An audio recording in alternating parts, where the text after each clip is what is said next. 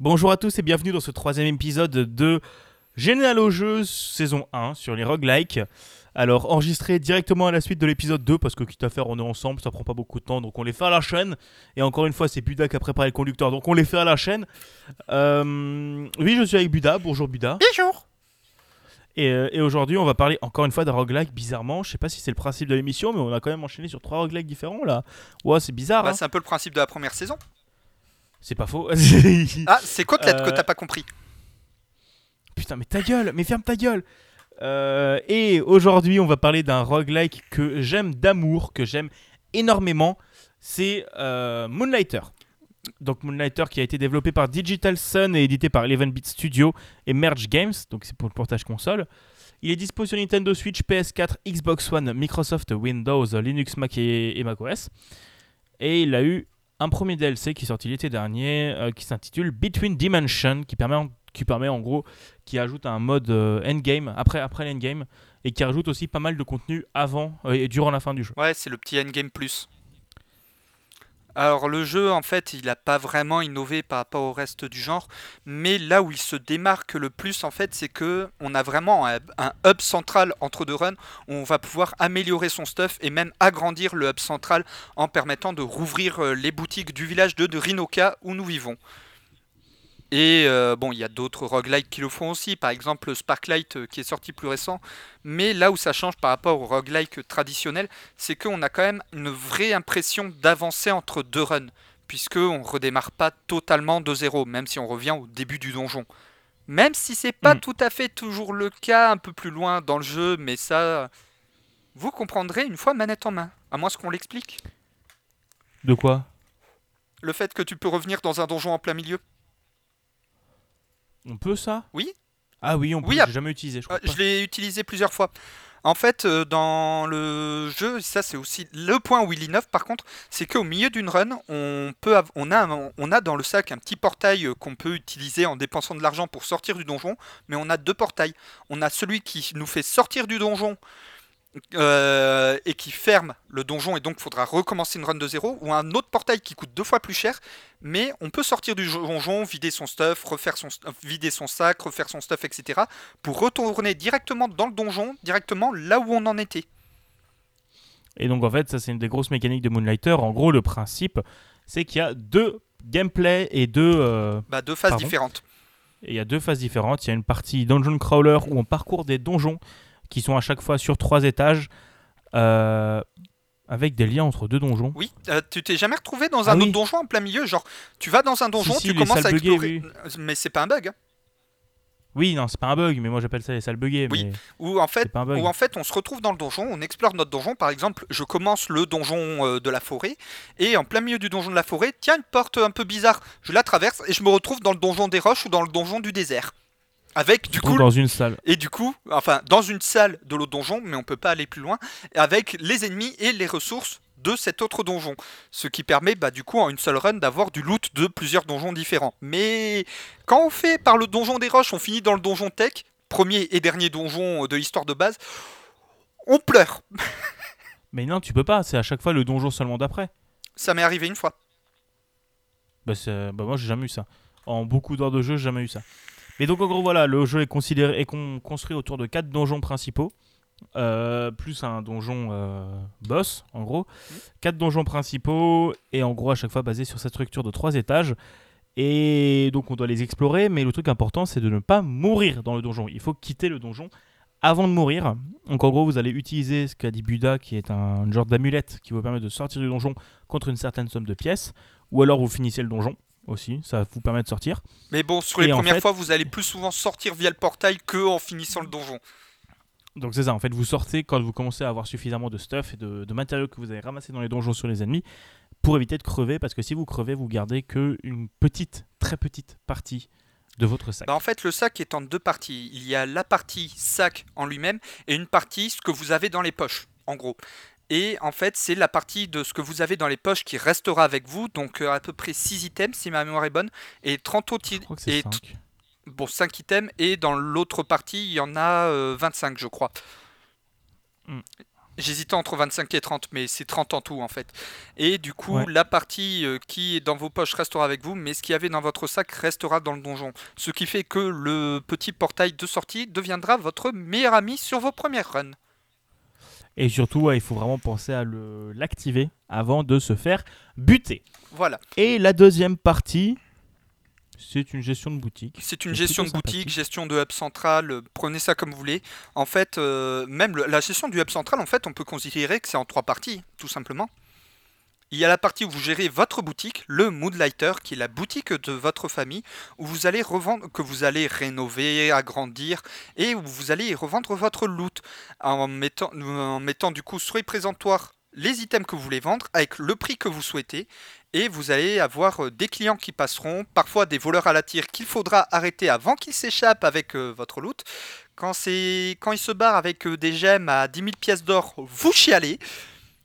Ça m'est arrivé une fois. Moi, pas. Mais il faut faire gaffe. Ouais, voilà, faut vraiment être vigilant à ce qui se passe.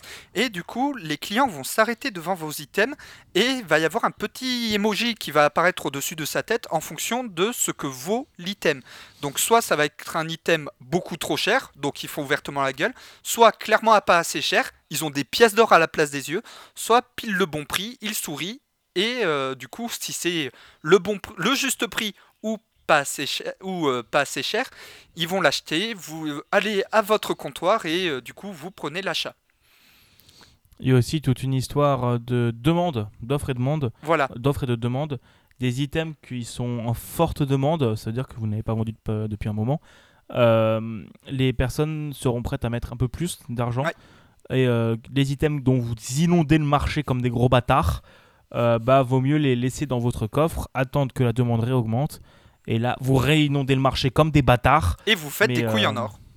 et vous faites des couilles en or. Voilà, il y a vraiment tout un système d'offre et de la demande comme à la bourse ou même juste tout simplement le commerce en général, ce qui fait que le jeu a euh, vraiment deux gameplays totalement distincts, ce qui permet du coup de casser un peu la routine du jeu.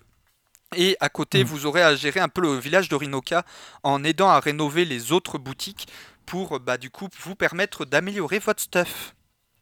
Et aussi euh, améliorer votre boutique aussi. Oui, c'est vrai que certaines boutiques peuvent te vendre euh, par exemple des petites statuettes pour ta boutique à toi lui offrant des bonus. M- Même pas, tu peux aussi améliorer ton, ta boutique. Tu as 4 ou 5 étapes euh, d'amélioration euh, Oui, c'est vrai. et aussi des améliorations à terme de la boutique qui permettent de gagner plus d'argent, d'avoir des pourboires, des trucs comme ça.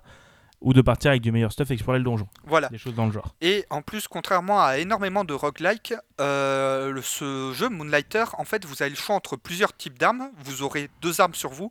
Et chaque type d'arme a en plus différents embranchements qui permettent d'en faire des différents. Par exemple, vous pouvez choisir l'arc qui fera le plus de dégâts ou un arc qui fera un peu moins de dégâts, mais par contre va ralentir votre ennemi à chaque tir. Des choses comme ça. Il y a des armes élémentaires et des armes qui tapent juste, des- juste du DPS. Voilà, et pareil, il y a plusieurs types d'armures, entre des armures qui vous offriront plus de protection et des armures qui vous offriront plus de mobilité. Par exemple, mon Et- build, c'est armure full mobilité, donc avec le moins de protection possible, et en arme, j'utilise les gantelets full dégâts et l'arc qui ralentit. Et, euh, et après, il y a aussi, tout- comme dit, toute la partie exploration de la boutique, euh, amélioration de la boutique qui permet de mieux explorer les donjons. Et les donjons, en fait, c'est techniquement tout à fait possible de l'explorer et le finir du premier coup. Hmm. Mais euh, C'est compliqué. en vrai, c'est très compliqué et il faudra quand même farmer pour améliorer votre propre stuff. Et en fait, le jeu, plus vous avancez, plus vous trouvez des items qui se vendent. En gros, ce que vous faisiez euh, au début, ce que vous galériez pour économiser euh, 25 000 pour faire je sais pas quoi, euh, le lendemain, si 25 000, c'est une mauvaise journée, quoi. Oui, voilà. Euh, c'est vous avez mal vendu. Ben, Mais faut- c'est très. Oui, voilà. euh, par exemple, euh, pour ma part, euh, sur, ma- sur mes premiers, sur mes premiers runs, quand je fais 5 quand je fais 20 000, je suis content. Là, actuellement, quand je fais moins de 100 000, c'est que j'ai fait une mauvaise journée. Oui, oui, oui. Et sachant qu'il faut aussi dire que les développeurs ont été très très. À la base, c'est un jeu qui a été kickstarté et qui a été très bien kickstarté et où il y a eu pas mal de, de, de, paliers dé- déclenchés, enfin dépassés. Mais euh, quelque chose à dire, c'est qu'ils ont aussi fait un très très bon suivi. Il y a eu des mises à jour très très régulièrement et dont le. euh, L'extension Between euh, Dimensions. C'est ça, il y a eu une extension qui a été ajoutée à la fin et qui était très sympa et qui coûte vraiment pas cher. Genre, qui coûte 7 euros pour euh, un contenu gargantuesque et le jeu, pareil, il est pas cher pour un très très bon contenu. Et en gros, les contrôles sont un peu inspirés de The Legend of Zelda. Et en gros, il y a- et euh, c'est à peu près même, même structure pour les donjons aussi. C'est t'as, des salles comme les premiers Zelda ou comme les Zelda aussi sur Game Boy. Oui, bah les Zelda 2D en général, quoi. Et en gros, l'histoire du jeu, on va pas vous la spoiler euh, parce qu'elle est super intéressante et euh, surtout, elle est très intéressante à découvrir. Mais ce, qui est- ce que je trouve génial dans ce jeu, c'est que le principe de génération de donjons et euh, d'avoir des donjons sous forme de génération procédurale est dans le lore du jeu. Mm. Genre, c'est prévu par le jeu, c'est pas oh, par l'opération du Saint-Esprit, t'as le donjon, c'est pas jamais le même. Là, c'est vraiment le donjon dans le jeu, dans le lore du jeu, c'est jamais le même quand tu rentres dedans. Et euh, il y a vraiment toute une histoire où en mode, euh, au moment il y avait plein de marchands qui venaient là, mais à force que les gens crèvent dans les donjons, ils ont fermé le. Ils ont fermé les les donjons, accès. sauf que comme c'était la principale source de revenus du village de Rinoka, ben le village euh, était en train d'être déserté. C'est le fameux désert rural. Quoi quand ça, ça a aucun rapport. C'est ce qu'on appelle la Lorraine. Alors, du coup. La Creuse. euh, oui, aussi. Non, mais t'as t'as tapé un peu sur les Lorrains, mais je vais me faire taper du coup. Mais, euh, mais voilà. Et l'OST a été l'OST qui est une très très bonne OST, qui est très très sympathique euh, et qui est évolutive. Vous n'aurez pas la même OST dans tout un donjon. Vous aurez à chaque fois une OST qui changera à chaque étage et euh, avec des boss et tout ça. Et l'OST est sublime et très très bonne. Et je me souviens surtout de l'OST du boss final, qui est génialissime. Et elle a été composée par David Fenn. Et que Voilà. vous pouvez euh, justement retrouver sur son Bandcamp. Et aussi sur Spotify. euh, moi, je l'écoute sur Spotify et elle est aussi dispo là-dessus. Voilà. Euh, je sais pas si tu as des choses à rajouter sur Moonlighter. Moi, je trouve que c'est un excellent jeu et que vous devriez y jouer. Ouais. Normalement, si vous étiez sur Epic Game Store euh, il y a quelques mois, il était offert. Ouais.